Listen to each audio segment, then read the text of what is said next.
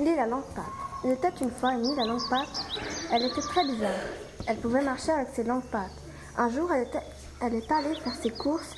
Elle y est allée en traversant le lac Léman. Depuis Piocher, elle marcha avec ses pattes jusqu'à l'Amigros. Elle acheta du pain, des carottes et des pommes de terre.